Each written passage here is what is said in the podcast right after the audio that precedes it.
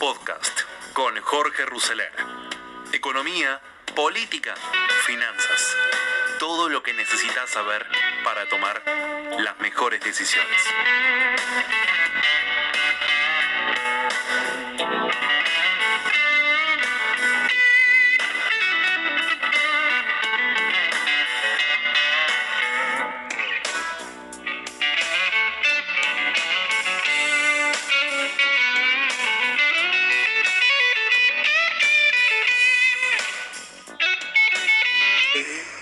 Argentina había quedado desamparada en el sistema de salud. Fueron años en donde las vacunas se vencían, donde el sarampión volvía. Fueron años donde algunas gobernadoras se jactaban de no construir más hospitales. Y así poco a poco el sistema de salud público se fue deteriorando. Nosotros solo hicimos frente a, lo que la pandemia nos imponía. Y salimos con el ministro de Obras Públicas, con Ginés González García en aquel momento, a reconstruir un sistema de salud que estaba absolutamente diezmado. Y pusimos todo el esfuerzo del que hablaron los gobernadores que me precedieron, de los que hablaron los intendentes que me precedieron, de lo que habló mi querida Alicia Kirchner, que con alegría ve hoy cómo estamos ampliando aquel hospital de Río Gallegos, que era orgullo de mi querido Néstor, de nuestro querido Néstor Alicia. El tiempo fue pasando y fuimos controlando la pandemia y gracias a Dios logramos que ningún argentino, ninguna argentina le faltara atención médica. En todos los lugares de la Argentina fuimos llevando nuestro auxilio con ese criterio federal que siempre he enarbolado a lo largo de toda mi gestión. Acá no hay argentinos de primera y argentinos de segunda, hay simplemente argentinos que necesitan de los que gobernamos y de nuestras decisiones para poder avanzar en un momento tan traumático como es el tiempo de una pandemia. Hemos sobrellevado ese primer tiempo, esa primera ola de la pandemia, y hemos acumulado mucha experiencia. Hemos aprendido mucho, con dolor, porque en el medio decenas de miles de argentinos perdieron la vida. Pero para nosotros la experiencia tiene sentido, tuvo sentido, y nos permite enfrentar esta segunda etapa con experiencia acumulada, sabiendo cosas que al comienzo no sabíamos. Y, es con esa lógica que nosotros enfrentamos este tiempo que se inicia, esta segunda ola. Aprendimos de, aquella, de aquel primer momento que el virus llegaba primero a la ciudad de Buenos Aires, se expandía al AMBA y a partir de allí empezaba a irradiarse hacia el interior del país. Lo aprendimos, lo supimos. Y nosotros nos ocupamos de que efectivamente esa experiencia no haya sido en vano. Y por eso hemos tomado medidas restrictivas en el área metropolitana de Buenos Aires, porque es allí donde una vez más aparece el epicentro del contagio. De un contagio además que en esta etapa, en esta segunda ola, se ve agravada por la aparición de otras cepas que todo indica tienen más capacidad de contagio, más virulencia a la hora de transmitirse. Hemos aprendido en estos años, como en este primer año, que la razón central del contagio tiene que ver con la cantidad de gente que circula y tiene que ver con la proximidad de la gente. que descuidarnos de usar alcohol, que descuidarnos de olvidar el barbijo, nos expone mucho más. Pero que, que el transporte público no respete las distancias, que favorezcamos situaciones donde la gente de cualquier edad pueda aglomerarse, es definitivamente riesgoso. Y en virtud de esa experiencia, que es experiencia científica, ¿eh? nosotros tomamos las decisiones que tomamos. Nada, ninguna decisión ha sido improvisada, ninguna decisión es volitiva exclusivamente. Todas nuestras decisiones son el resultado de ver lo que está pasando. Y lo que está pasando es que los contagios crecen a un ritmo más acelerado, fundamentalmente en el área metropolitana de Buenos Aires. Y por eso decidimos lo que decidimos. Y la verdad, yo quiero serles francos, honestos. Quiero darles de corazón gracias a todos los que se preservaron desde el viernes a la noche en sus casas, no salieron a las calles, se resguardaron en, los lugares donde viven, porque de ese modo no solo se están preservando su salud, sino que están ayudando a que el contagio no se profundice. Yo quiero darle las gracias sinceramente también a los dueños de bares, de restaurantes, que cumplieron cerrando sus puertas y siguieron atendiendo con delivery o con otras modalidades de ventas, porque han ayudado mucho a que esa circulación baje. Y ha sido muy importante el acatamiento social.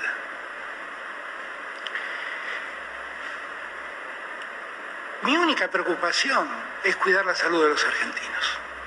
Es lo único que me preocupa. Es lo único que me impulsa en las decisiones que tomo. Que no son decisiones ni de política económica, ni de política comercial, ni de política educativa. Son decisiones de política sanitaria, avaladas por los datos que la autoridad sanitaria día a día me hace llegar. Y escuchando a los científicos, no escuchando a los políticos, ni siquiera leyendo encuestas. A veces esas medidas son antipáticas porque claramente nos limitan nuestro accionar cotidiano. Pero créanme que me da una enorme tranquilidad que por antipáticas que sean esas medidas, sé que cuidan a los argentinos y a las argentinas. Son medidas que sé que salvan de contagios a argentinos y argentinas. Son medidas que sé que preservan la vida de argentinos y argentinas. Y nadie me va a cambiar la idea que tengo en la cabeza. Porque para mí lo más importante sigue siendo la salud de los argentinos. Para mí lo más importante es cuidar la vida de los argentinos y de las argentinas.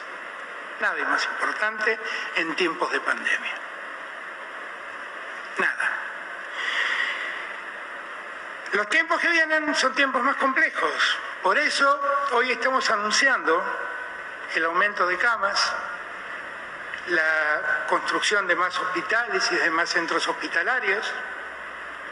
Y también estamos anunciando que durante los próximos tres meses el personal de la salud que estuvo destinado a la atención de la pandemia y que ustedes saben muy bien lo agradecido que estoy a cada uno y a cada una de ellas, porque yo valoro la salud pública, ¿eh?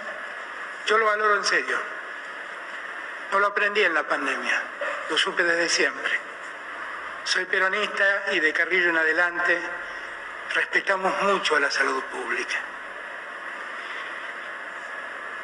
Y quiero darle las gracias a cada médico, a cada médica, a cada enfermero, a cada enfermera, a cada terapista, el enorme esfuerzo que han hecho y el enorme esfuerzo que hacen. Por eso, en reconocimiento y sabiendo del esfuerzo que tienen que hacer, en los próximos tres meses vamos a sumarle a sus ingresos la suma de 6.500 pesos mensuales. Un bono que los ayude a sobrellevar en estos tres meses venideros un mayor esfuerzo, sin ninguna duda. Hemos incluido a 100.000 trabajadores y trabajadoras más de aquellos que lo cobraban en octubre del 2020, con lo cual se aumenta un 15% la cantidad de personas que van a recibir este bono y sumarán en total 740.000 personas del sistema de salud a los que vamos a reconocerles con ese bono el esfuerzo enorme que están haciendo. Bueno, hay algunas de las palabras del presidente que se estaban esperando en función de, eh, obviamente, lo que fue la conferencia de prensa de eh, Rodríguez Larreta ayer frente a las medidas del presidente de eh, la semana pasada. la situación, como ustedes ven, es muy tensa. La situación en cuanto a el diálogo político, prácticamente les diría que los dos hablan de diálogo, pero están los puentes rotos, prácticamente dinamitados. Esa es un poco la realidad que vivimos. Los títulos de hoy en términos de la realidad y de los portales pasa por un uh, dólar libre de 143 pesos, un dólar bolsa de 144, contado con liquidez 152, 162 el solidario, riesgo país 1595, dólar Banco Nación 98,25. La Corte Suprema se declaró competente en el caso por las clases presenciales en Cava. El máximo tribunal aceptó la competencia original y abrió un periodo de cinco días para que el gobierno nacional conteste y aporte pruebas. Hay algunas aclaraciones sobre la vacuna de AstraZeneca que firma eh, Hugo Sigman, dice que el equipo científico y técnico del laboratorio que se encarga de producir el principio activo trabaja contra reloj desde noviembre del 2020 con el fin de abastecer a los países de la región de dosis a precios accesibles y hace algunas aclaraciones al respecto. Eh, ¿Qué más tenemos como temas del día? Con Messi a la cabeza, ¿quiénes son los argentinos que se verían perjudicados si se crea la Superliga? Ustedes saben que eh, el astro del Barcelona es una de las figuras más destacadas que podría perder la selección en caso de que el Rosarino participe de la nueva competencia. En medio de una fuerte interna, 12 de los clubes más importantes de Europa fueron en contra de la UEFA y comunicaron que la Superliga es un hecho. Así el viejo continente tendrá un nuevo torneo en el que van a competir los principales equipos en un formato de liga que le va a competir directamente a la Champions y que le va a restar importancia a los certámenes domésticos. En un comunicado emitido ayer, el Milan, el Arsenal, el Atlético Madrid, el Chelsea, el Barcelona, el Inter de Milan, el Juventus, el Liverpool, Manchester City, Manchester United, Real Madrid y Tottenham informaron que se han unido como clubes fundadores y que pronto otros tres se sumarán antes de la temporada inaugural que está prevista lo antes posible. En este contexto, Messi, capitán y figura del Barcelona, encabeza la lista de futbolistas argentinos que se exponen a sanciones de la FIFA si representan a sus clubes en el nuevo proyecto. Antes del anuncio de la creación de esta Superliga, la UEFA advirtió que los jugadores que participen podrían verse privados de la oportunidad de representar a sus selecciones nacionales. Si se avanza en el proyecto, Messi y una legión de argentinos quedarán en medio de una fuerte puja en la antesala del Mundial de Qatar 2022. El crack que finaliza su contrato con Barcelona, uno de los 12 fundadores de la liga el próximo 30 de junio, y si se endurecen las posturas seguramente incidirá en su futuro futbolístico. Misma situación está Ángel Correa del Atlético Madrid, Wilfredo Caballero del Chelsea, Lautaro Martínez del Inter, Paulo Dybala del Juventus, Giovanni Lo Celso y Eric Lamela en el caso del Tottenham. Agüero quedaría por el momento afuera ya que se está yendo del Manchester City. Bueno, un tema que recién empieza, este que les comentamos de la Superliga Europea. ¿Qué más tenemos acá? 64 fotos, clases en cava, sentadas, banderazos y cacerolazos en los colegios bonaerenses. Kicillof calificó como repugnante el fallo que habilitó las clases presenciales en Cava. Hay posturas enfrentadas entre los famosos por la continuidad de las clases presenciales en la ciudad de Buenos Aires. El domingo, como les dijimos, solo se vacunaron 17.648 personas en la Argentina. La UBA anunció que sus colegios seguirán con clases virtuales pese al fallo de la justicia. ¿Qué más tenemos acá? Entre eh, los títulos, trabas a las exportaciones de carne, granos y lácteos. ¿Qué debe hacer ahora un exportador para poder vender al mundo? Hay algunas versiones que hablan de que puede llegar a haber eh, eh, alguna extensión y una cuarentena más rígida después del 30 de abril. Algunos rumores que hay dando vuelta es que el gobierno propondría un aumento en la tasa de bienes personales, también un aumento en las retenciones, obviamente que va un poquito por ahí la cosa, pero por ahora no dejan de ser rumores. El JP Morgan repartirá 4.200 millones de dólares a los clubes fundadores de la nueva Superliga Europea. El gobierno porteño planea transformar el microcentro en una zona residencial. Evalúan ofrecer ayudas para quienes decían instalarse en esa área de la ciudad donde prevalecen las oficinas y quedó desierta por la pandemia y por la crisis económica. El impacto de la pandemia es visible en muchos barrios porteños, pero la zona más afectada, sin turistas, sin oficinistas, sin actividades culturales, es el macro y microcentro, recorriendo la avenida Corrientes, Salem, recorriendo Florida, los alrededores de la Plaza de Mayo y la zona de tribunales. Datos relevados por el gobierno porteño sobre el flujo de circulación muestran que las zonas que comprenden el macro y el microcentro son las que tuvieron una mayor disminución en la circulación. Entre los más afectados están San Nicolás con un 63% menos de lo habitual, Montserrat con el 70% y Retiro con el 80%. Bueno, sin duda, ahí está parte de eh, las modificaciones que quiere estar haciendo el gobierno de la ciudad. Biden confirmó que todos los adultos ya pueden ser vacunados contra el coronavirus en Estados Unidos. Entre las noticias de corte económico podemos estar mencionando, apenas se me abra la, este, notificación de eh, noticias económicas del portal económico, ya vamos a estar refrescando de cuáles pueden ser. Eh, bueno, lo habíamos escuchado recién, el presidente, el gobierno pagará un bono de 6.500 pesos al personal de salud durante tres meses. El dólar blue sube mientras los inversores analizan apostar a la calma o al rebote. Avanza a 143 pesos según el relevamiento hecho en la ciudad de Buenos Aires. La pregunta que se hacen es, ¿llegó el momento de empezar a dolarizarse? Desde el Museo del Bicentenario, Alberto Fernández, lo escuchábamos hablando, dijo, las decisiones las tomo escuchando a los científicos y no a los políticos y a las encuestas. El presidente encabeza el acto este mediodía en el Museo del Bicentenario, participando Cato Podis y la ministra Carla Bisotti. ¿Qué más tenemos? El Dogecoin es la criptomoneda que nació como meme y ya vale más que las reservas del central. Ganó 18.000% en un año el perrito.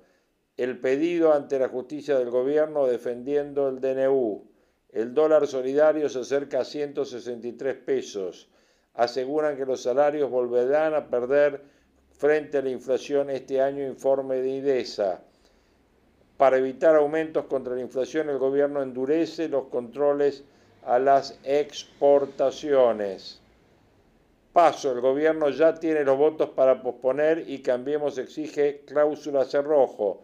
Bloques chicos oxigenan al frente de todos para postergar las primarias abiertas y simultáneas al 12 de septiembre, aún sin acuerdo con Cambiemos. La oposición exige una cláusula cerrojo de dos tercios.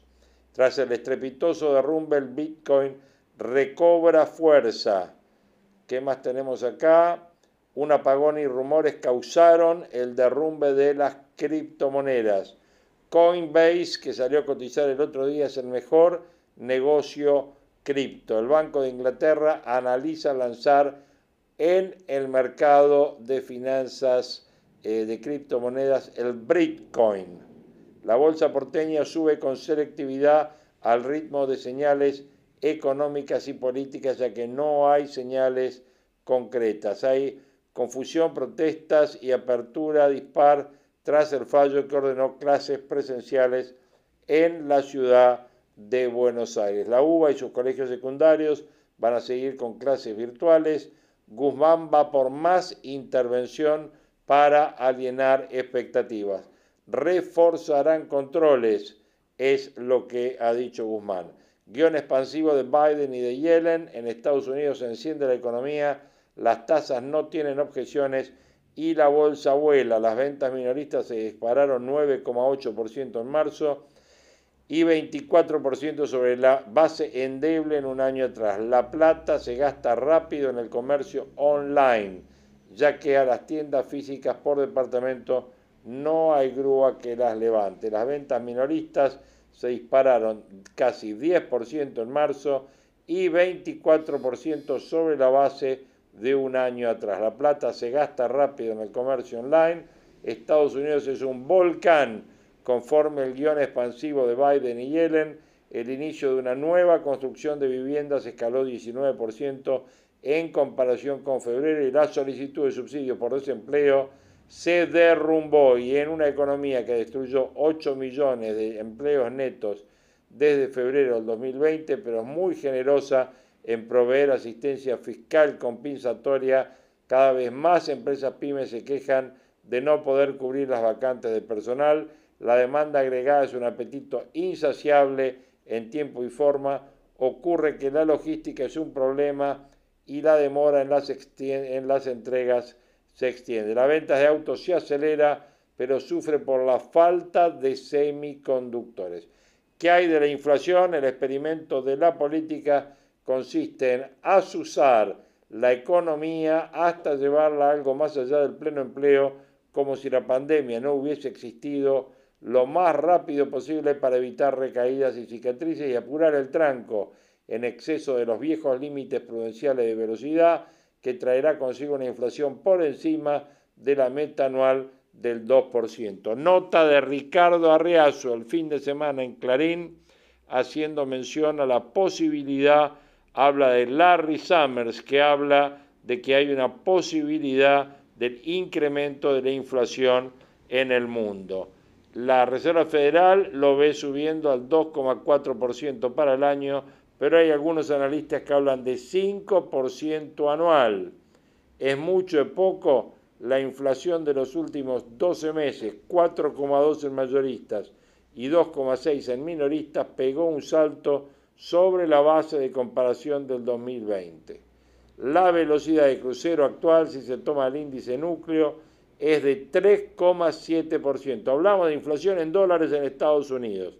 Más de lo esperado, menos de lo necesario para incomodar a la Reserva Federal y no le quitó el sueño para nada a las tasas largas de interés. Todo lo contrario, estas últimas dos semanas fueron una mesa de examen, se pasó revista al bolillero completo de temas críticos y ya fueran materias de crecimiento de precios, todo se reveló muy robusto, desafiando la lógica. Los bonos de tesorería tan frágiles hace un mes también se fortalecieron, la tasa de 10 años que rozaron 1,77 cerraron el viernes en 1.58. Bueno, un poco la visión de los mercados internacionales, que siempre obviamente tenemos en cuenta acá en esto que ustedes saben se llama proyecciones 2021. Seguimos escuchando a ver qué dice el presidente Fernández frente a la situación de la pandemia.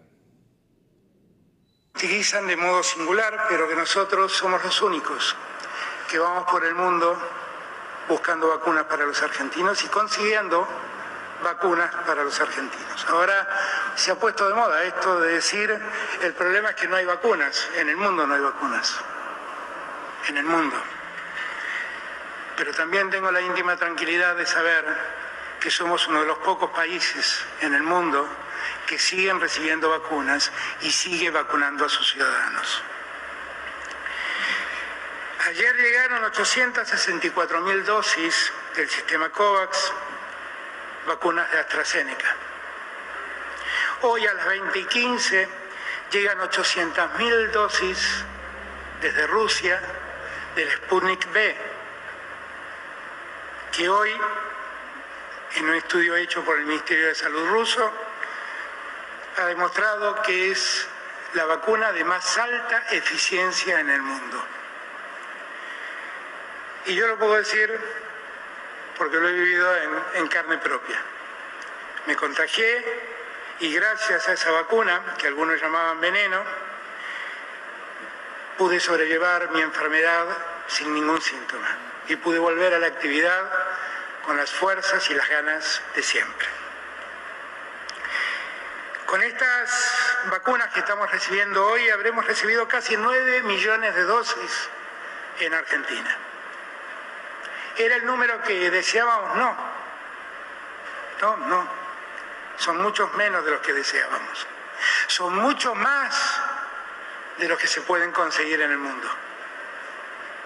Y son muchos menos porque los contratos no pudieron cumplirse como esperábamos. Pero vamos a seguir buscando vacunas y en la segunda quincena van a llegar más vacunas y vamos a mantener el ritmo de vacunación que tenemos porque esa es nuestra principal preocupación. Y vamos a pedirle a todos que nos ayuden, que no hagamos política con la pandemia, que la pandemia tiene que ver con la vida y la salud de la gente, no con una elección, no con serle simpáticos al electorado. Miraba recién con atención un dato interesante. A la hora de educar a nuestra gente, es muy importante que los maestros estén vacunados. Tres de las provincias que estuvieron presentes en este encuentro, Santa Fe, San Juan y Buenos Aires, encabezan la lista de haber vacunado a más personal de la educación. La ciudad de Buenos Aires es la anteúltima y solo vacunó el 14% del personal de educación. A veces, cuando nos preocupamos por educar a nuestra gente, a nuestros chicos, tenemos que preservar la salud de los educadores, que son muy importantes. Son datos, también evidencia científica.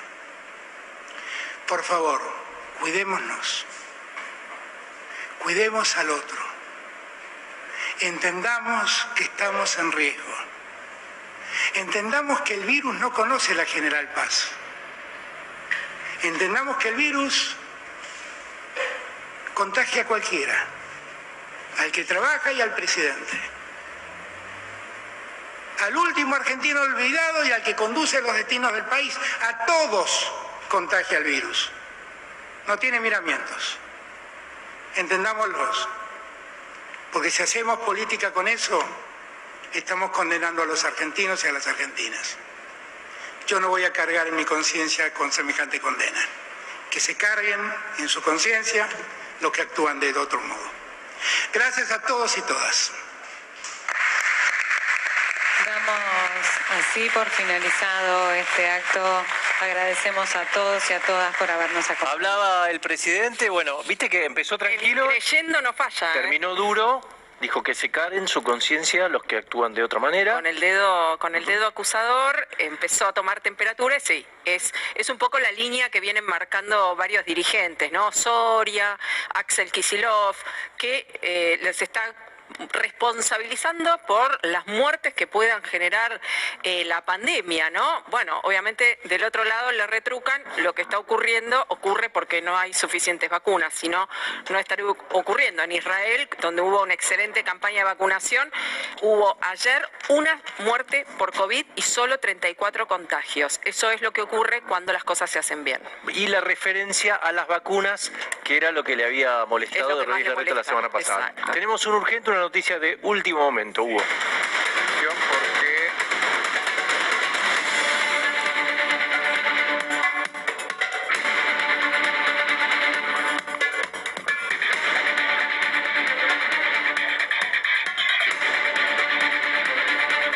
Corte Suprema se acaba de declarar competente en el tratamiento del amparo, por un lado presentado por el gobierno de la ciudad de Buenos Aires, el recurso de amparo por la presencialidad en las clases. Primero tuvo el visto bueno de la Procuración del Ministerio Público Fiscal, entendiendo que debe ser tratado, por un lado, el amparo, pero también recordemos que el gobierno porteño planteó la inconstitucionalidad del decreto.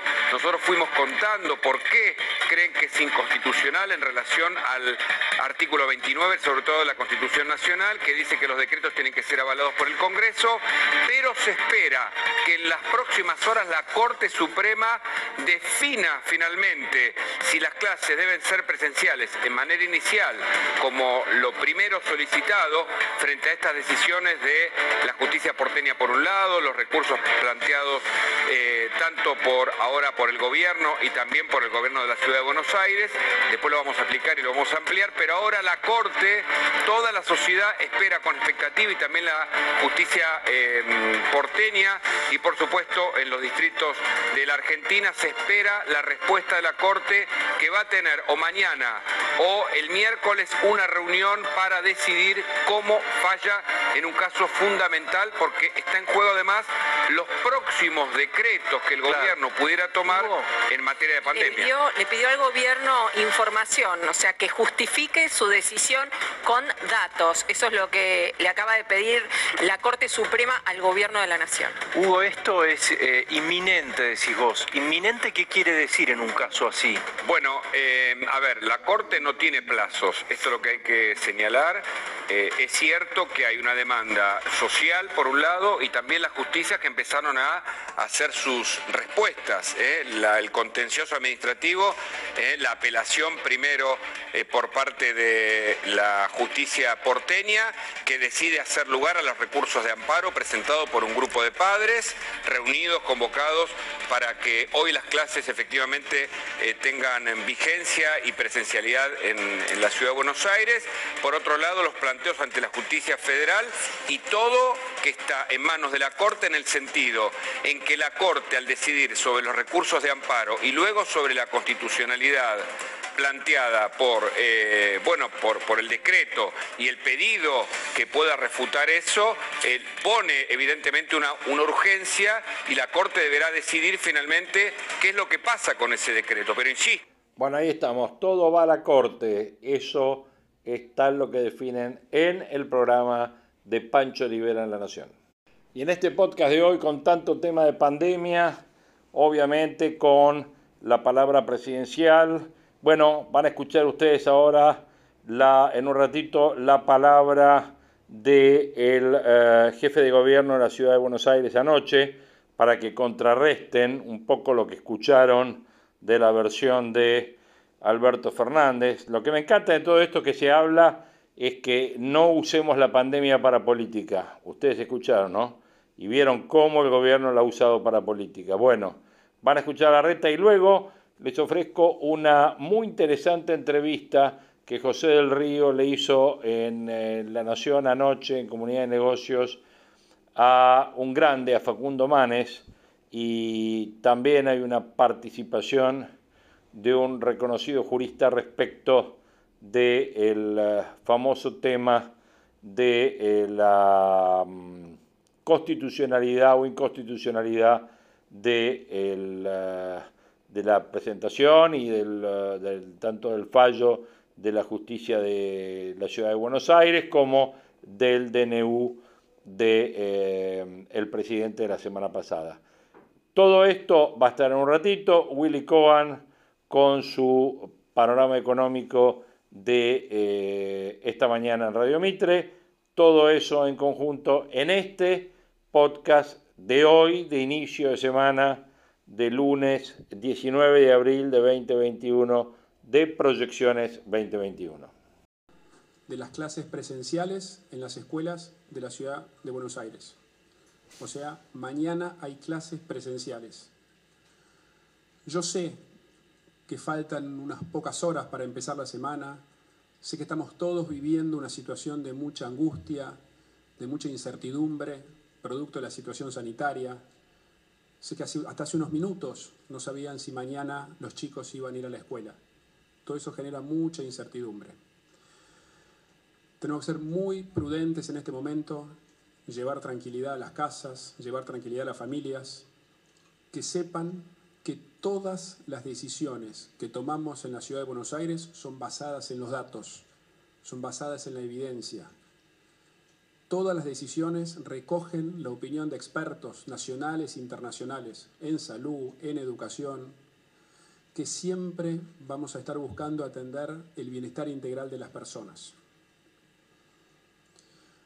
Es fundamental que en la situación en la que estamos hoy, en la que el virus sigue circulando, en la que a todos nos preocupa el avance de la pandemia, es fundamental que nos sigamos cuidando, que sigamos respetando los protocolos, que sigamos actuando con mucha responsabilidad como hicimos hasta ahora. Y también quiero aprovechar para reafirmar mi convicción respecto del diálogo, respecto a la necesidad de coordinar esfuerzos con el Gobierno Nacional yo no tengo ninguna duda que esa es la mejor manera de cuidar a la gente.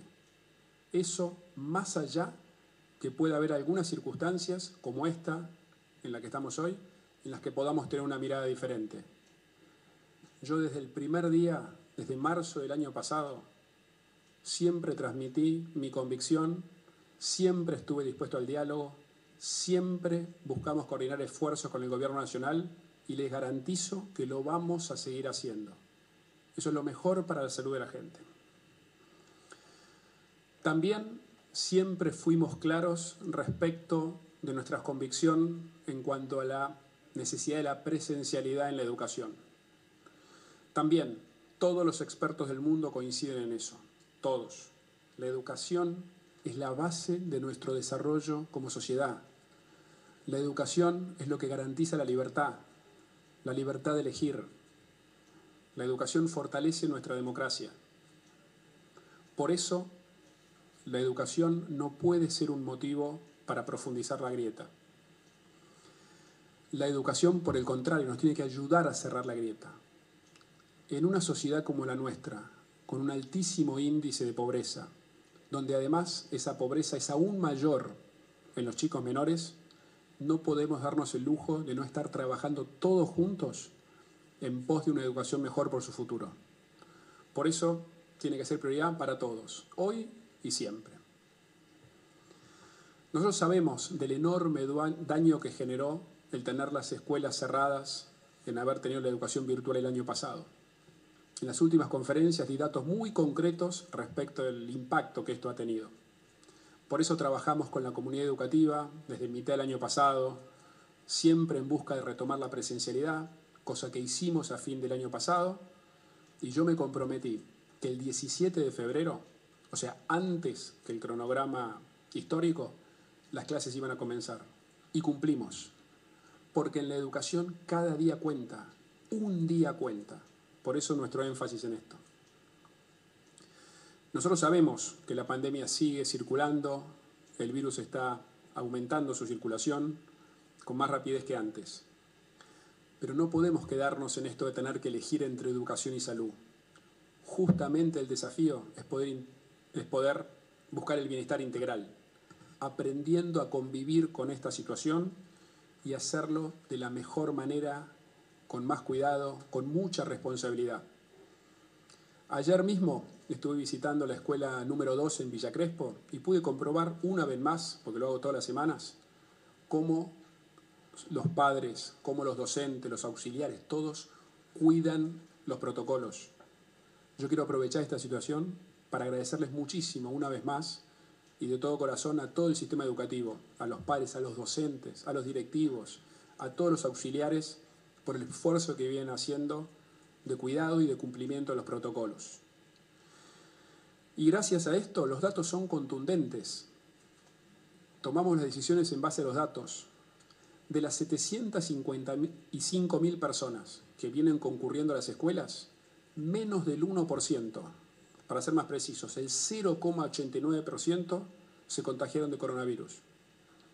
Y el segundo dato es que de ellos, de los contagiados, cuando vamos a ver sus contactos estrechos, solo se contagiaron el 0,01%.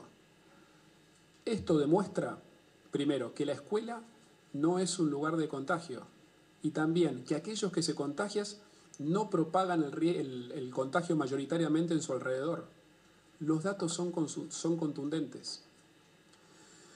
Y respecto a la circulación, que es otra preocupación, mirando datos del SUBE, que son oficiales, nacionales, vemos que el uso del transporte público hoy es igual que el que era antes del 17 de febrero cuando comenzaron las clases. Y más aún, aumentamos un 20% la cantidad de colectivos. O sea, el comienzo de las clases no solo no aumentó la circulación, sino que hoy además, como hay más colectivos, se viaja de manera más espaciada. Y también tenemos el dato que disminuyó la proporción de alumnos y docentes que usan el transporte público. Antes era uno de cada tres, ahora es uno de cada cuatro. En importante medida porque para el nivel inicial y el nivel primario, la mayoría de las vacantes se asignan a chicos que viven a menos de 10 cuadras de su escuela. Por estos motivos, por esta evidencia y por la importancia que tiene la educación para el futuro de los chicos y las chicas, para mí es un gran orgullo comunicarles que en la ciudad de Buenos Aires mañana las escuelas van a estar abiertas. Como dije, somos muy conscientes de la seriedad de la situación sanitaria. Vamos a ir mirando los casos día por día. Y desde el gobierno de la ciudad recogimos y compartimos algunas de las preocupaciones que nos transmitió el gobierno nacional, incluso algunas de ellas que hablé personalmente con el presidente de la Nación. Eso tiene que ver sobre todo con la movilidad y con lo que sucede alrededor de la escuela. Por eso vamos a tomar algunas medidas para las próximas semanas para que los chicos puedan seguir yendo a clase de la manera más cuidada posible. En primer lugar, si bien vamos a mantener la presencialidad de lo que es la educación obligatoria, que es la inicial, la primaria y la secundaria, vamos a pasar a la virtualidad de lo que es la educación de, de adultos, los terciarios y los centros de formación profesional. Esto significa que más de 110.000 personas van a dejar de ir a las escuelas y van a dejar de circular y van a dejar de usar el transporte público. Tengamos en cuenta que son estudiantes adultos, los cuales han tenido más facilidad para adaptarse a la educación virtual y además son quienes más usan el transporte público. En segundo lugar, y también compartiendo la preocupación del presidente por lo que sucede en los entornos de las escuelas, vamos a seguir cuidando y cada vez más la entrada y la salida de los chicos. Para eso vamos a poner todo el gobierno de la ciudad, todo el equipo en la puerta de las escuelas, a los agentes de tránsito, a quienes cuidan los senderos escolares, a los concientizadores, inspectores, para cuidar esa situación. También vamos a reconfirmar los horarios escalonados. La secundaria entra de 7.30 a 8.30, como lo venía haciendo según la organización que determina cada escuela. Y la inicial y la primaria después de las 8.30. Todo esto para que haya el menor aglomeración posible. También vamos a ampliar el sistema sube y baja, que ayuda a agilizar la llegada de aquellos que llevan a sus hijos en auto particular.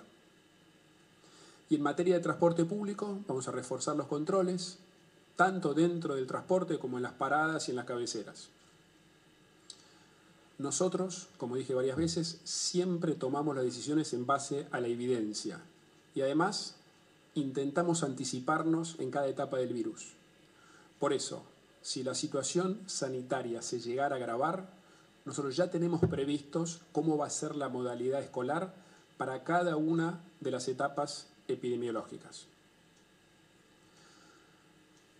Mañana los chicos y las chicas en la ciudad de Buenos Aires van a estar sentados en sus aulas gracias al esfuerzo de una sociedad que está comprometida con la educación, que está comprometida con su futuro. Fue emocionante la movilización que se generó. Miles, millones de chicos, de alumnos, de docentes, de padres, de ciudadanos en general, que dijeron con voz muy clara que la educación es nuestra prioridad. Y así lo expresaron estos días. Gracias a esa convicción de cada uno de ustedes es que mañana los chicos están en las escuelas. Ahora, es el momento ahora de canalizar esa energía participativa que todos tenemos en pos de la educación para cuidar la situación sanitaria, que es lo que nos va a garantizar que los chicos sigan yendo a las escuelas. Es mucho lo que podemos hacer por la educación. Es mucho cada uno desde su lugar. Por eso yo les voy a pedir tres cosas bien claras. Primero, para defender la educación, es muy importante que cumplamos con lo de evitar las reuniones sociales en espacios cerrados. No hay ninguna duda que es el mayor motivo de contagio.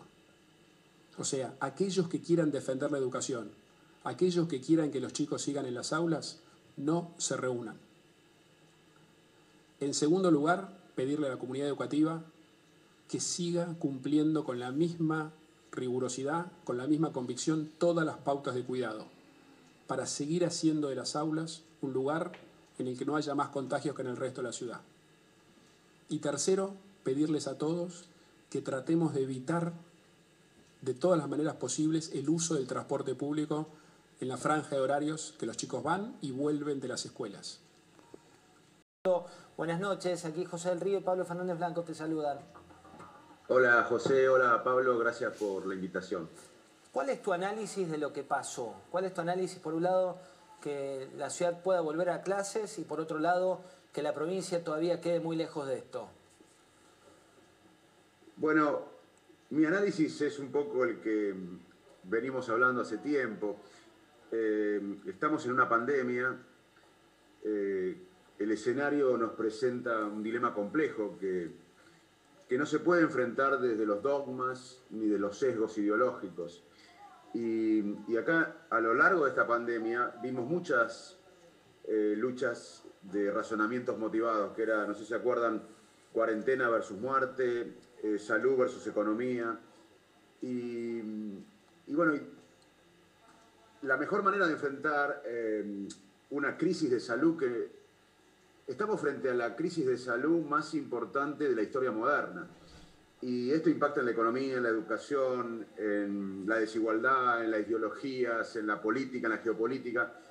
Y, no podemos resolverla sin pensamiento crítico. Esa, esa es mi primera conclusión. Tenemos que dejar de hacer de uno y otro lado la educación una oportunidad electoral, una lucha partidaria eh, hay evidencia suficiente a nivel internacional de que la presenciabilidad no se asocia con un aumento significativo en los contagios generales, ni incluso en las hospitalizaciones, y que los docentes no enfrentan un riesgo mayor que otros trabajadores esenciales. Y cerrar las escuelas debe ser el último recurso por el menor tiempo posible. Ahora, necesitamos un acuerdo social, y con esto voy cerrando. Eh, es esencial que las escuelas se mantengan abiertas, aunque eso nos, eh, requiere esfuerzos en otras áreas, pero ante un nuevo pico debemos evaluar medidas puntuales. Creo que es lo que mencionaba Pablo recién, teniendo en cuenta cada contexto y podemos, eh, según la dinámica de la situación, apuntar a suspender la presenciabilidad, pero siempre lo más acotado posible y el último recurso. Pero lo que quiero manifestar es que es algo dinámico.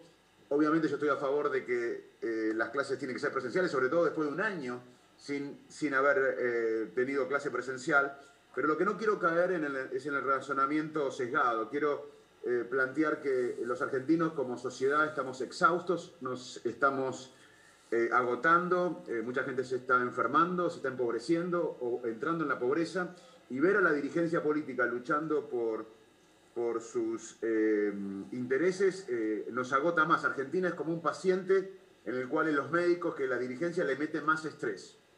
Facundo, cuando uno ve lo que está pasando también con las familias, ¿no? Hay un movimiento de la sociedad civil como pocas veces hemos visto, a través de grupos, a través de abrazos. Eh, ¿Por qué crees que generó esto en la sociedad civil? Muy buen punto. Yo estoy muy contento por eso. Creo que, mm, eh, que la sociedad haya pedido por clases presenciales, se haya movilizado por la educación, es algo que debemos aplaudir, pero no tenemos que quedarnos en las clases. Obviamente que que la presencialidad es importante no solo por la educación, sino por la sociabilidad, porque para muchos chicos eh, significa comer, eh, porque esto impacta en los más pobres. Eh, un año sin presenciabilidad impacta, es como la inflación, es un impuesto a los más pobres. Pero lo que vos decís tiene mucha importancia, porque ojalá que sea el comienzo de un debate real sobre la calidad educativa en la Argentina. la Argentina tiene una tragedia educativa que venimos sosteniendo muchos hace tiempo, y esto involucra a todos eh, Guillermo Jaime Echeverri, uno de los mayores expertos en educación de la Argentina, dice que muchos padres dicen que la educación argentina es mala, pero la de sus hijos es buena. Y como dice Guillermo Jaime Echeverri, están confundidos. La educación media de la Argentina comparándola con el país que deberíamos ser es mala. Así que ojalá que lo que vos decís, este, este fuerte reclamo social por la educación, por la presencialidad, eh, se canalice y siga para presionar por mayor calidad educativa, porque acá Nadie puede tirar, la primera piedra. La Argentina viene una involución educativa trágica en un mundo donde la educación es la discusión económica. Los países hoy se pelean, eh, luchan por los sistemas educativos, por la calidad de los sistemas educativos. Pablo, Facundo, ¿cómo puede ser, te pregunto como médico, como hombre de ciencia, cómo puede ser que Horacio Rodríguez Larreta analice los números y diga son contundentes, los chicos tienen que estar en la escuela. Y Axel Kisilov y el presidente Alberto Fernández ven los números y llegan a la decisión contraria. ¿Cómo en base a esto se puede llegar a un consenso social? Saliendo por arriba, eh, dejando los intereses electorales y teniendo empatía. Y esto eh, excede a la educación porque vamos a tener muchos debates como este, ya tuvimos, les recordé recién eh, cuarentena versus muerte, salud versus economía, ahora educación presencial eh, o escuelas cerradas. Eh, pero lo que tenemos que ser conscientes los argentinos es que una pandemia dura mucho tiempo, va a durar mucho más tiempo, nos guste o no esto. no va a terminar como una guerra, como la Segunda Guerra Mundial, que termina un día. Esto va a terminar cuando esté inmunizado el 70% de la sociedad eh, de alguna manera, o por la inmunización de rebaño, o por eh, las vacunas. Esto va a tardar tiempo, por diferentes motivos que podemos analizar en otro momento, pero tenemos que mentalizarnos que la comunicación de la dirigencia nos puede estresar más. Eh, hay bastantes datos científicos que si la dirigencia política, mientras una sociedad bajo una pandemia, empobreciéndose, estresándose, angustiada, enfermándose, vea que la dirigencia lucha por, por, intereses electorales o futuras elecciones, la, sociedad se estresa más. Es muy importante que los líderes nos den ciertas perspectivas, se unan, eh, debatan con eh, e, expertos en diferentes áreas, no solo en salud o en infectología, sino en economía, en educación, etcétera, etcétera, porque si no nos va a estresar más. Y es lo que está pasando. La dirigencia política le está poniendo más estrés a una situación dramática que es una pandemia. Facundo, a su vez, eh, para la mayoría de la gente vuelve una idea de encierro, ¿no? las restricciones por ahora son nocturnas, pero también genera de nuevo un estado de ánimo que vos venís estudiando en profundidad. ¿Qué implica este nuevo encierro, sobre todo para nuestra mente? La verdad que eh, gracias por esta pregunta porque eh, vamos a recordar que la salud, la definición de salud por la Organización Mundial de la Salud es el bienestar completo físico, mental y social. O sea que acá no estamos discutiendo la salud mental que es una parte fundamental de la, definición de salud, del concepto de salud. Estamos, eh, por estudios propios, pero también por estudios en todo el mundo, estamos presenciando una epidemia de un impacto, una pandemia en realidad, de un, impacto en la salud mental de, de los ciudadanos. Hay más estrés, hay más insomnio, hay más angustia, hay más ansiedad, esto también impacta en los chicos, en los adolescentes, en las mujeres, en los mayores, en los trabajadores de la salud, en los ancianos. Y si no hablamos de esto, vamos a eh, generar otro drama, porque eh, según datos previos de otras epidemias, el impacto mental, el impacto eh, negativo, psicológico de la pandemia dura más que el virus.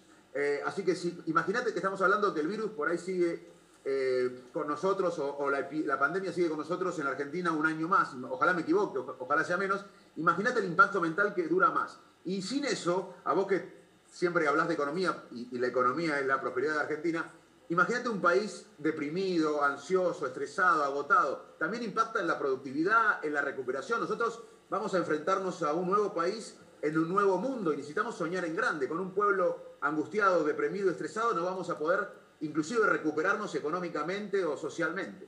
Facundo, hay un tema que, por ahí muchos siguieron y otros no tanto, que tiene que ver con que vos viviste también el COVID desde adentro, lo sufriste en tu cuerpo, pasaste por una etapa de terapia intensiva, si no me equivoco. ¿Cómo fue ese atravesar? Eh, contanos tu, experiencia. Fue duro, eh, nunca había estado tan enfermo, estuve 15 días muy mal, una semana en terapia intensiva con neumonía bilateral por 24 horas eh, el doctor Klein, que es el jefe de terapia de Favaloro y terapia, terapia intensiva y es uno de los mejores clínicos de la Argentina, pensó por mi saturación, por mi neumonía bilateral en, asistencia respiratoria. Uno sabe que con la asistencia respiratoria, más allá de la edad, eh, es como match point. Así que ahí conocí la vulnerabilidad, conocí eh, lo frágil que somos como especie. Y también conocí, lo viví, lo sabía en forma intelectual, pero lo viví que de esto salimos entre todos. El sálvese quien pueda, la lucha de facciones, nos va a llevar a un desastre total. Argentina enfrenta una pandemia sin la espalda de Estados Unidos, sin la espalda de Europa. Somos un país frágil. no le podemos echar la culpa a la pandemia de la mala calidad educativa, de la desigualdad, de la pobreza. La pandemia lo que hizo fue evidenciar todo esto. Entonces, si eh, estamos haciendo lo acá adentro y tenemos que hacer justamente lo contrario, tener la empatía y el liderazgo suficiente para salir entre todos. Porque si no, esto va a ser muy malo, la pandemia y el desastre social de pelearnos entre nosotros. Facundo, en un minuto volvemos contigo, vamos a ir al móvil eh, a saludar ahí a, Luis, que está con Juanjo Méndez, el secretario de Transporte de la Ciudad de Buenos Aires, y también con Fernán Quirós, responsable de nivel salud. Eh, Luis. Sí, aquí estamos, aquí estamos. Eh, estoy con el secretario de Transporte exactamente. Lo dejo con vos, José del Río. Gracias por atendernos a esta hora. Juanjo, ¿qué significa esto para la gente? Digo, hablaban recién del transporte público, de uno de cada tres personas que se movilizaban por transporte público y ahora uno de cada cuatro, pero ¿es el rubro que más les preocupa? A ver, eh, sin lugar a dudas, en todas estas conversaciones que hemos ido manteniendo se planteó la preocupación por garantizar que el viaje a los establecimientos educativos y el momento del ingreso fuera seguro. Esta estadística que vos mencionás recién la recogemos a través del boleto estudiantil. El boleto estudiantil es a través de la SUBE y sabemos cómo viajan los estudiantes de escuela pública. Antes de la pandemia, aproximadamente 190.000 estudiantes eh, utilizaban el, transporte público para viajar, hoy lo están haciendo con boleto estudiantil aproximadamente 42.000. Entonces ahí es donde ya notamos el primer cambio en la modalidad de viaje. Y después obviamente hablando con las familias y en las puertas de las escuelas, hemos ido identificando que cada vez más hay más viajes caminando, viajes en bicicleta, y eso es lo que nos da la pauta que las familias han reaccionado y han buscado una alternativa al transporte público. Juanjo, lo sumo a Pablo Fernández Blanco. Juanjo, hay mucha gente mirándonos en este momento y se pregunta, bueno, voy a tomar el colectivo mañana, ¿qué tengo que hacer? ¿Qué va a cambiar? Y yo te quiero trasladar esas dudas. ¿Qué va a cambiar para la persona que tiene que tomarse el colectivo mañana a la mañana con respecto a lo que hacía, por ejemplo, el último viernes? Lo más importante, Pablo, es que vamos a trabajar mucho para hacer cumplir los protocolos, para que los aforos adentro de los colectivos sean los permitidos, solo pasajeros sentados más 10 parados. En los centros de transbordo, en las paradas donde se acumula la mayor cantidad de gente, vamos a estar trabajando para verificar eso y le vamos a pedir paciencia en muchas oportunidades a aquellos que quieran viajar y que esperen haciendo cola al aire libre, que es seguro en la medida que nosotros podemos hacer que ellos viajen. Vamos a dar prioridad a los estudiantes y a los docentes. Siempre que los identifiquemos en este tipo de paradas, van a subir primero, primeros al transporte público. Y también a los trabajadores y las trabajadoras esenciales. Al resto de las personas que tengan que viajar, les pedimos encarecidamente que eviten la hora, la hora pico. Sabemos que tienen que viajar por una necesidad, pero les pedimos que lo hagan fuera de ese horario. A partir de las 9, 9 y media de la mañana ya hay mucha más capacidad de transporte público. Juanjo, muchas gracias por esta comunicación. Buenas noches. Volvemos a Facundo Mane. Facundo, eh, hablábamos de, la psicología, de lo que estamos viviendo hoy por hoy eh, los argentinos, y también hay otra cuestión que es estos relatos que a veces no coinciden con los hechos. Hablábamos hace un rato eh, que se utilizan argumentaciones que en realidad cuando vos haces un doble chequeo sobre lo que se dice no es real. Eh, ¿cómo, ¿Cómo nos llevamos con esta situación tan difícil? Mirá, lo que estamos asistiendo es a la falta de, de la mayor herramienta que debería tener una sociedad y la dirigencia para enfrentar una pandemia, que es la confianza. Lo que estamos asistiendo en este momento los argentinos, la sociedad está eh, sin confianza. Y es lo peor que nos puede pasar, porque como dije, una pandemia requiere eh, decisiones eh, de estadistas, decisiones que nos involucren a todos, sin sesgos. Pues yendo a tu pregunta específica, nosotros vivimos los seres humanos con razonamientos motivados. O sea, si un tema coincide con nuestras creencias previas, no importa la verdad. Lo importante es que coincida con mis creencias. la evidencia básicamente no cambia lo que pensamos. Y eh, debemos justamente, lo, que, lo, que, deberíamos hacer como sociedad es superar este mecanismo automático. Y, lo que hacen las sociedades que están manejando mejor esta pandemia es tener más pensamiento crítico y menos sesgos, porque eh, eh, naturalmente actuamos con sesgos todos, pero lo que hacen los países que se desarrollan, los países que manejan mejor la, pandemia, es eh, convocar a, los expertos en cada área, a todos los sectores políticos, cosa que no vi en la Argentina, sentarnos todos eh, a discutir cómo manejamos esta crisis que es de salud, económica, moral, eh, ideológica, política, educativa. entonces, me parece que tenemos justamente que erradicar o tratar de combatir esta lucha de, de facciones. Lo que estamos viviendo desesperadamente es una lucha de facciones que cada vez nos va a complicar la evolución de la pandemia, porque esto es para largo, estamos viviendo una maratón que todavía no corrimos eh, completamente. Hay una situación también que está latente que es la depresión, ¿no? Cuando muchos comerciantes le dicen no puedes abrir a la noche, depende de, una pandemia, cuando te dicen a vos tenés que estar encerrado, o mismo un chico que no puede ir al jardín de infantes ahora en la provincia de Buenos Aires, por ejemplo, eh, ¿qué implica eso? Y mira, es muy doloroso y aparte ver que mucho de la clase política no se quitó los privilegios.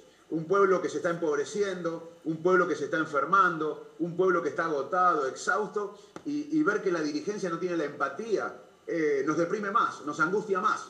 Eh, hoy el liderazgo moderno es representar a la sociedad, ser parte del dolor de la sociedad. Y a veces uno ve la dirigencia como apartada, como en otro canal, como discutiendo por sus intereses. Y eso eh, lo digo también médicamente. Hay un trabajo que ahora se, todo el mundo conoce Lancet. Antes los médicos solamente o los científicos conocíamos Lancet, ahora Lancet es una revista eh, conocida por todos. Hay un trabajo que se publicó en marzo del año pasado sobre la epidemia del sudeste asiático del 2003, donde este esta revisión de más de 300 trabajos científicos de la epidemia del 2003 sugería que la dirigencia en, época, en época de pandemia debe comunicar en forma clara, debe decir que no sabe cuando no sabe, debe ser humilde porque la sociedad está sufriendo, debe dar cierta perspectiva aunque entendamos que esa perspectiva puede cambiar, tiene que empatizar con otros líderes políticos, porque si no incluso, si no hacen esto por, por generosidad, lo tienen que hacer por egoísmo, porque va a ser un boomerang. Eh, cuando la sociedad realmente pase del miedo, porque ahora estamos en una situación de miedo, pero la sociedad un día va, va, a salir del miedo, porque el miedo nos paraliza, otra cosa que se manejó mal, me parece a mí, es que nos, se inyectó mucho miedo. Y el miedo no puede ser la guía para el futuro. necesitamos liderazgos que nos unan, no que nos dividan. Y el miedo es eh, la emoción más fuerte porque nos paraliza, nos pone a la defensiva.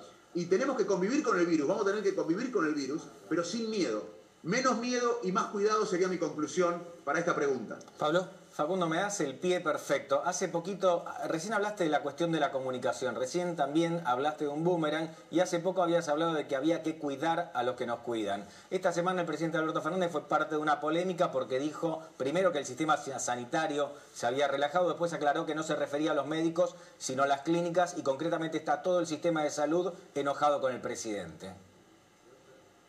La, comunicación en términos de pandemia es tremendo, cómo puede afectar en la psicología de la sociedad.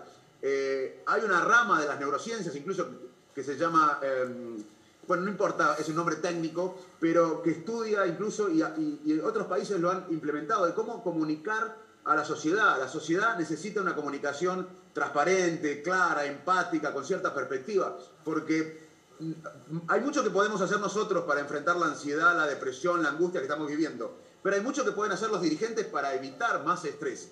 Eh, sinceramente yo creo que una de las cosas que hay que eh, mejorar, porque son tiempos de colaborar, porque estamos en una pandemia, eh, dura mucho tiempo, son tiempos de colaborar y, dejar la lucha política, la oportunidad electoral para más adelante, porque esto va para largo. todavía tenemos un largo tiempo de pandemia, lamentablemente. Entonces, ¿cómo podemos colaborar diciendo mejoren la comunicación, sean empáticos, sean transparentes, no se alejen de la sociedad, den, den cierta perspectiva, únanse por el bien común? Eh, porque si no eso nos va a impactar a nosotros, pero también lo va a impactar a la dirigencia. Facundo, voy a saludar un minuto a Alejandro Fargosi, es uno de los abogados más prestigiosos de la República Argentina y un hombre que estudió lo que hoy te dicen, pero desde un sustento jurídico. Fargosi, buenas noches. José del Río lo saluda. ¿Qué tal, José? ¿Cómo le va? ¿Qué pasa con el fallo? Digo, está el gremio CETERA diciendo que el fallo es un atropello a la Constitución y está el gobierno de la ciudad diciendo que hay que acatar este fallo. ¿Cuál es el punto de vista suyo, que es el de la ley? Sí, por lo de CETERA, eh, no sabía que los gremios eran evaluadores de Constitución, pero bueno, eh, desde el punto de vista legal, el que decide si el fallo está bien o está mal es el Tribunal Superior al que lo dictó y el que decide la competencia para dictar una cautelar es el juzgado que dicta la cautelar. O sea, el tema está clarísimo y sobre todo está clarísimo en una situación como la actual, donde tenemos dos temas que no nos tienen que dejar distraer de ninguna manera. Primero, el derecho de los niños, el derecho de los chicos. Hay hasta un tratado internacional que pone claras todas estas cuestiones se antepone absolutamente, es igual que cualquier persona bien nacida, que todos tratamos de proteger a los chicos aunque sean ajenos, bueno, a nivel nacional y educativo es absolutamente idéntico y así debe ser, aunque más no sea para cumplir con la Constitución y con la ley. Se cierran las clases porque sí, tema uno. Y tema dos, por el otro lado, hay algo que también es medular y es las provincias y la ciudad de Buenos Aires son autónomas, hasta el nombre de la ciudad de Buenos Aires. O sea, la ciudad autónoma de Buenos Aires se llama Ciudad Autónoma de Buenos Aires porque es autónoma Buenos Aires. ¿Qué quiere decir ser autónomo? Que las normas se las dicta ella a sí misma, no se las dicta el presidente de la Nación, salvo si el Congreso decide intervenir la Ciudad de Buenos Aires, cosa que no hizo. Igual que los horarios y todas las demás cuestiones que restringen nuestra libertad, que está previsto en la Constitución, pero lo tiene que decidir el Congreso dictando estado de sitio. Fargosi, acá hay una diferencia respecto de lo que preguntaban hoy eh, muchos padres, porque están todos estos grupos de padres organizados eh, muy ilusionados hoy con lo que está ocurriendo en la ciudad de Buenos Aires, pero estaba quien decía, bueno, en San Isidro el intendente pidió tal cosa, en Vicente López hizo tal eh, o cual reclamo, pero la gran diferencia es que estamos hablando en una ciudad autónoma y en el caso de los municipios, ¿no puede haber algo similar o sí? No, no es similar. Eh, nosotros somos, como ciudadanos de la Ciudad de Buenos Aires, nosotros somos equiparantes a los ciudadanos de provincia. Los municipios tienen áreas de competencia mucho menores. Por eso en algunos municipios se están tomando medidas que tienen que coordinar con el gobierno provincial. Esto es muy importante. Acá, acá en esto que estamos charlando nos damos cuenta cuál es el terrible agujero educativo que tenemos, entre otras cosas en instrucción cívica, porque todos estos temas se veían en el colegio antiguamente y se nos explicaba cómo estaba organizada la nación argentina, con provincias y con una nación y una estructura inferior que es la de los municipios, ¿no? Pero bueno, lo tendremos que explicar mil veces. Es bueno este tipo de, diálogo porque sirve para que la gente tenga en claro que son todos temas que nadie hace por beneficio individual, lo estamos haciendo por los demás, son definitivos.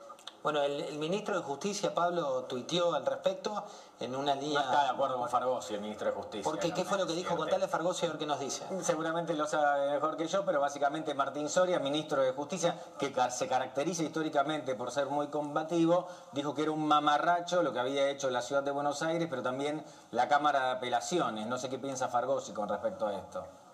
Pienso varias cosas. Eh, pienso, primero pienso que hubiese pasado si Macri hubiese dicho algo así. Una vez dijo que no le gustaba un fallo, fue un escándalo nacional. Eh, que un ministro de Justicia, que en definitiva deriva todo su poder del presidente, viole frontalmente la Constitución, que le prohíbe meterse en las causas en, trámite, está dicho con estas palabras, ¿eh? no puede intervenir en las causas en trámite, es una cosa que habla bien clarito de cuál es el concepto que tienen de la Constitución estos señores que no les importa absolutamente nada. Si eso no es un mamarracho, él piensa que es un mamarracho, casi le diría que me deja tranquilo que él piense eso. Fargosi, muchas gracias eh, por, por esta comunicación. Gracias a ustedes, hasta luego. Facundo, esto es lo que vive el ciudadano hoy en la Argentina, ¿no? Digo, cuando vas al especialista que profundiza sobre lo que debate el poder político, hay una irrealidad gigante. Eh, ¿Qué recomendás vos que venís estudiando hace años el cerebro, las conductas, las sociedades? Mira, primero quiero hacer, eh, quiero dar un mensaje positivo, aunque parezca mentira, con todo el dolor que estamos sufriendo, que vivimos, que estamos viviendo y que vamos a vivir. Se han estudiado crisis, guerras, pandemias, epidemias, y eh, los seres humanos somos seres adaptativos, increíblemente adaptativos, así que es muy posible que esta pandemia, más allá de todo el sufrimiento, nos permita redescubrir quiénes somos, qué queremos, qué valoramos. Y hay una dinámica incluso en esto. Al principio hay un dolor emocional muy fuerte, eh, pero luego, aunque parezca mentira, las personas encontramos un nuevo rumbo, un nuevo significado en la vida y, e incluso valoramos más el bien común, eh, eh, el bien de los demás, que el propio éxito individual. Así que, más allá de todo el dolor, la historia indica que podemos salir más resilientes y mejores. Pero para eso es muy importante, porque podemos salir peores también. Hay, epidemias, pandemias que, dieron lugar a grandes crisis. Eh, en la peste bubónica hubo una gran matanza de catalanes, de eh, mendigos, miles de comunidades erradicadas. Eh, que podemos salir peores o mejores. Por eso es muy importante la empatía, que es imaginar qué siente el otro, sentir lo que siente el otro y, sentirnos parte de una comunidad. Hemos perdido el sueño de nación. En la Argentina lo que se ha perdido es la idea de que el bienestar del otro influye en el bienestar mío. Tenemos que recuperar eso porque es muy posible que si trabajamos y nos entendemos como una comunidad, salgamos mejores que antes. Porque yo tampoco quiero volver a la prepandemia. En la prepandemia había índices de malnutrición, de pobreza, de mala calidad educativa que no quiero volver. Yo quiero tratar de, encauzar, de canalizar todo este dolor y sufrimiento para que salgamos mejores. Pero para eso hay que trabajar. Y el camino no es pelearnos por todo con esta lucha de facciones, es justamente el contrario, tratar de entender al otro y sentirnos parte de una comunidad. Facundo, quiero compartir con vos un video de un minuto, ¿eh? y con todos ustedes que nos están mirando, un video de un minuto que produjimos durante muchas horas. ¿eh? Tiene que ver con lo que implican las escuelas, tiene que ver con lo que implica la presencialidad de las escuelas, y lo estuvimos produciendo con varios chicos que iban a la escuela, pero en lugar de izar la bandera, arriaron la bandera. Un minuto, míralo.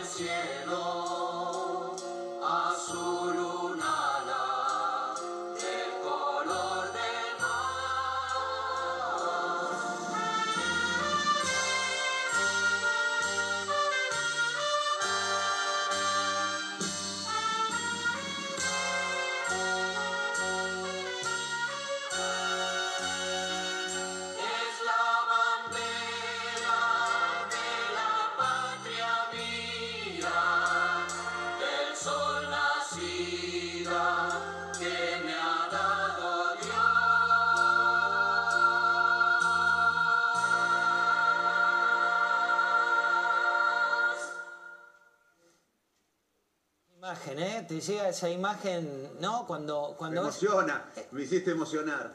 Porque para mí, como para muchos de los que lo están viendo, para ustedes, la educación no es una frase linda. Para mí la educación no es un eslogan. Eh, es lo que cambió mi vida. Yo estoy hablando por ustedes acá, por la educación, eh, porque mi vida no estaba destinada a esto, porque no nací en una élite ni social, ni política, ni económica, ni cultural. Eh, y la educación pública argentina o la educación me dio esa autoestima, esa fuerza para ir en busca de mi sueño, para conocer el mundo, para volver al país. Así que la educación para mí es algo personal, pero les quiero contar una, lo que debemos recuperar los argentinos, una anécdota entre presidentes y expresidentes. ¿Lo puedo, lo puedo contar? Dale. Roca, Roca era presidente de la Argentina y se odiaba con dos expresidentes. Eh, y los expresidentes lo odiaban a Roca, suena familiar, ¿no? Eh, y Roca eh, lo llama Sarmiento, es un, un expresidente le dice, tenés que ser director de escuela. Y ese expresidente acepta. Y llama a otro expresidente y le dice, tenés que ser el que dirige la universidad. Y el otro expresidente acepta. ¿Por qué? Fíjense que Argentina, que Argentina era, se valoraba más la educación que el puesto de presidente. A eso hay que volver. A dejar de lado los choferes, eh, las comodidades del poder y tener un sentido patriótico, porque si no la decadencia argentina va a ser mucho mayor, vamos a seguir fabricando pobres. Nosotros si no invertimos en educación, en ciencia y tecnología, lamentablemente vamos a seguir administrando el subdesarrollo sustentable más allá del color político. Eso requiere un cambio de paradigma, como lo fue en el 83 la democracia, hubo un cambio de paradigma. Hoy el mundo tiene un paradigma que es el conocimiento y los argentinos todavía discutimos eh, obsesivamente el pasado.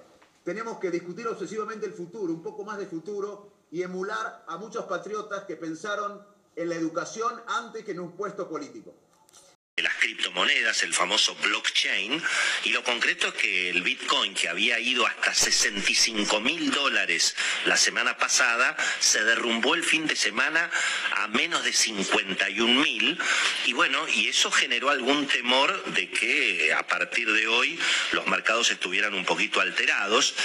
Hay que decir que la cosa se está tranquilizando ya desde ayer y a esta hora, las criptomonedas están subiendo eh, más de 4%, el Bitcoin está en este momento a 56.850 y hablamos de todo esto, Marcelo, porque bueno, una inestabilidad financiera y sobre todo los temores a la inflación en los Estados Unidos.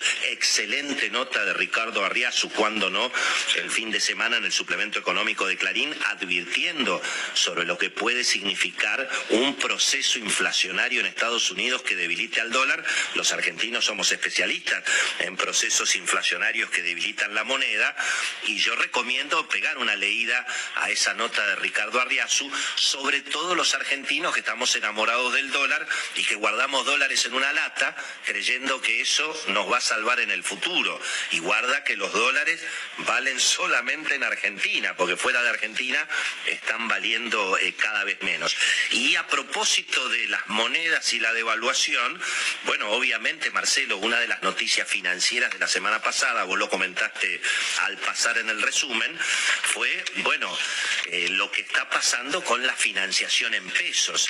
Recordemos, Marcelo, que hay fondos internacionales, lo advertimos la semana pasada, se calcula que hay unos 3 mil millones de dólares todavía de fondos internacionales que vienen haciendo la bicicleta de la tasa de interés contra el dólar, pero hay quienes suponen que eso puede empezar a cortarse. De hecho, la semana pasada la Argentina tenía que renovar vencimientos por 75 mil millones de pesos y los inversores renovaron por la mitad. ¿Qué quiere decir eso?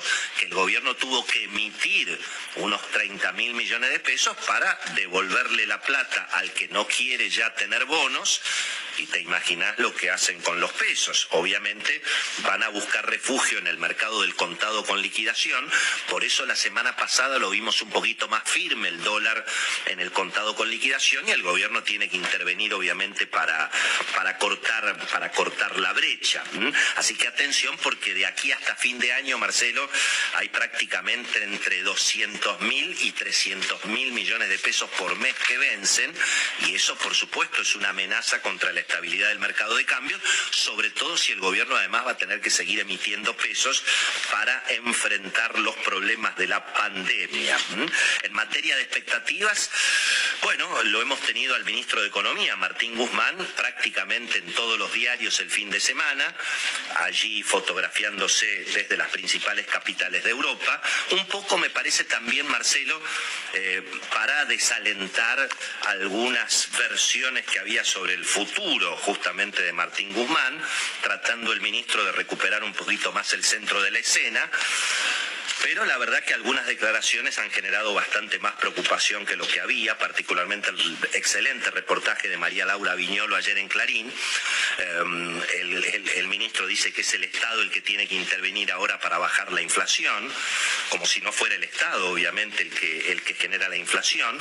Eh, dice Martín Guzmán que va a tratar de buscar un puente de tiempo con el Club de París. Ya prácticamente admite Guzmán que no va a haber acuerdo con el Fondo Monetario este año antes de las elecciones. Imagínate después de las elecciones, pero bueno, por ahora lo que está diciendo el ministro es que es, mm, es poco probable que haya acuerdo, por lo tanto va a haber que pedirle un puente al Club de París porque hay un vencimiento en mayo.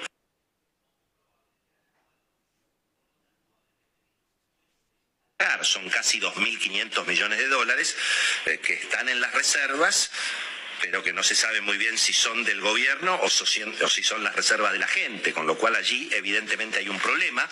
Eh, María Laura Viñolo le dice, si no, no le llama la atención, que en este momento de tremenda tensión entre Estados Unidos y Rusia, un ministro argentino se vaya a Moscú. Las respuestas no fueron muy, muy contundentes en ese sentido.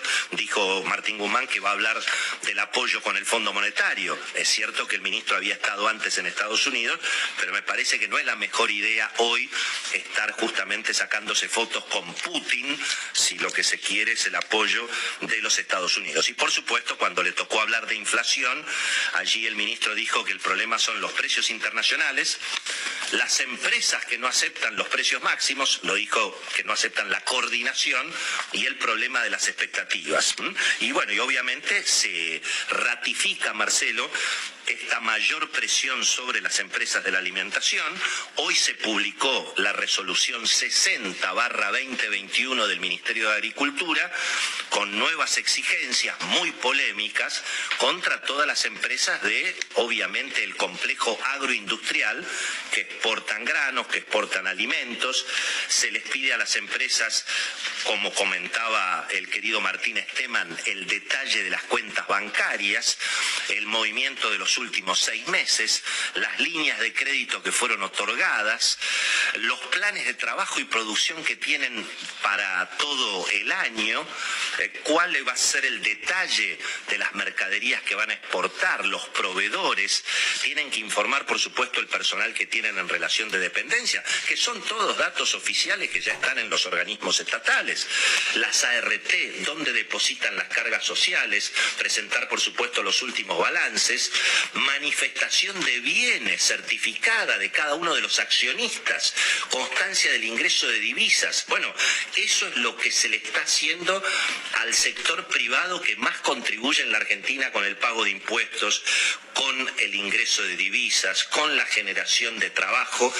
Ese es el ataque que hay desde el equipo económico, Marcelo, nada menos que al sector más competitivo y más dinámico de la economía argentina. Parecería, bueno, que se quiere terminar de fulminar a las empresas que exportan en la Argentina, ¿no? Realmente muy, muy llamativo.